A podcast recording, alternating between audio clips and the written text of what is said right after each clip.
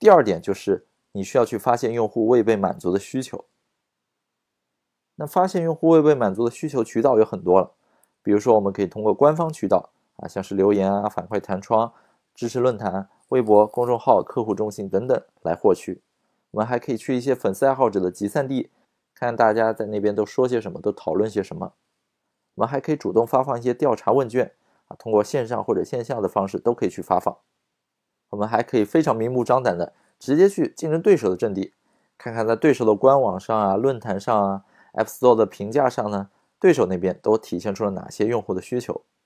同时，我们还可以通过社交网络进行挖掘，以及呢，通过一些第三方工具去检索用户到底使用过哪些关键词，他们的这个搜索趋势是什么？那下面呢，分别来讲一下。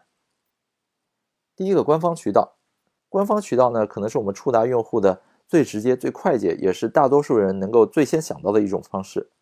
很多产品呢，它都会通过这种官方渠道。来收集用户需求，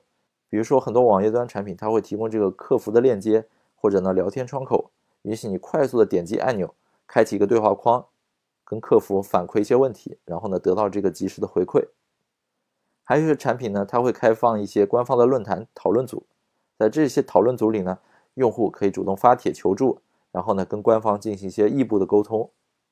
另外，我们还会看到一些 App，它在你使用的过程中呢，偶尔会蹦出一个弹窗。哎，这个弹窗会询问你说使用产品的这个体验怎么样啊？如果体验好的话呢，你可以去 App Store 给我一个五星好评，么么哒。如果觉得不够好的话呢，哎，你可以给我提一个反馈意见，或者你什么都不说，你可以残忍的拒绝，等等等等。那这些途径呢，都是通过官方渠道来收集用户主动提交的一些信息。它的好处呢，就是它足够直接，官方能够第一时间收到它，并且纳入自己的这个数据库当中。但是它不好的点呢？在于说，很多时候用户用你的产品，如果觉得不够好的话呢，他是不会主动跟官方反馈的。我相信大部分用户可能占到百分之八十甚至九十的用户，在用你的产品觉得不够好之后呢，他就会流失掉，他压根儿不会想到通过各种渠道跟你官方进行一个反馈。大多数人呢没有这个耐心，只有少部分人呢愿意去主动提交这个反馈。第二个叫粉丝爱好者的集散地。那这些粉丝爱好者集散地呢，不一定是官方设立的，当然也有官方设立的，但大多数呢，可能是这些粉丝他们自发聚集的，啊，在一些公开的平台渠道啊，比如说像是百度贴吧呀，或者说在一些允许自建论坛的一些社群当中，你会看到粉丝自发的建了很多小组，建了很多群，那么他们在当中呢，会有意无意的去探讨你的产品，比如说我这里截的图，如果你想买一辆车，那么这些粉丝他可能聚集在哪里呢？有可能他们会聚集到一些垂直的网站，比如说像汽车之家。那么在汽车之家的这个论坛板块呢，找到他想要购买的车型，并且展开讨论。同时呢，他也可能去一些视频网站，搜索一些跟汽车相关的 UP 主，来看看这些自媒体怎么样去评测这款车。比如说这个我很喜欢的李三枝的这个知道二手车，他每期呢都会针对汽车进行大量的这个原创的评述。那这个知道二手车呢，已经形成了一种文化，有很多的汽车同好者呢，他们会在每个视频上进行大量的这个弹幕交流，大家呢会针对某一款车型进行很多深度的讨论，或者呢去吐槽，或者呢进行一些补全。所以呢，这些粉丝爱好者的集散地，很多时候能够体现出一些未被满足的需求。他们可能会反馈说，哎，这款车型它的坐垫不够高，或者呢那款车型如果说它能够改得更大一些。能够容纳一家三口五口人去使用的话呢，可能更符合中国的国情等等。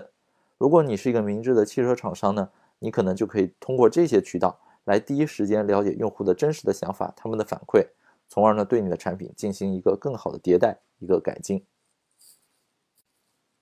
第三点呢，就是调查问卷，也就是我们日常经常看到的，我发一个调查表，或者呢在线下进行一些调研活动。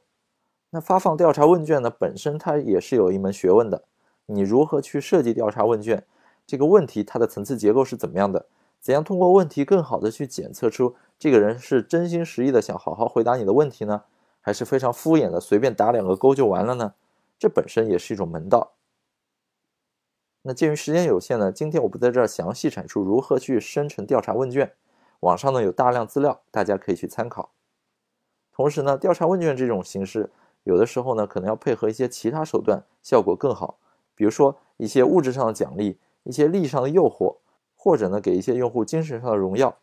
比如说你是我们抽选出来的用户，因为毕竟这些用户需要为填写调查问卷付出一定的时间、一定的精力，所以呢给他们一个合理的回报，也是能够更好的提升这个调查问卷它的完成度以及内容真实性的一个很重要的手段。下一个呢叫竞争对手的阵地，这个呢也是我个人非常喜欢采用以及经常去观测的。因为有的时候你只看自己的产品，它的反馈数据，那很可能就是闭门造车。你看到的都是你想看到的，或者你看到的呢都是你以前预期过的。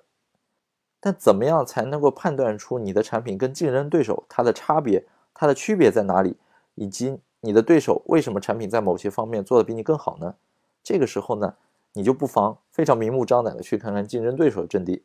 看看别人家的产品做成什么样，他们的运营都搞了哪些花招。然后他们每做一件事儿，用户在下面的评论是怎么样的？很多时候呢，你通过观测竞争对手呢，能够帮助你少走很多弯路。另一个我很喜欢去观察的就是竞争对手他们在应用市场的这个评价。这个评价呢，我特别喜欢看两个极端，就是好评和差评。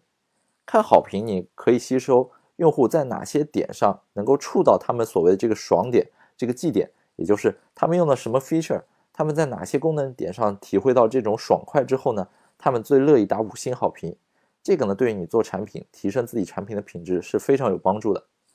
同时，你还应该去看差评，就是究竟是因为哪一个或者一两个细小的点触怒了用户，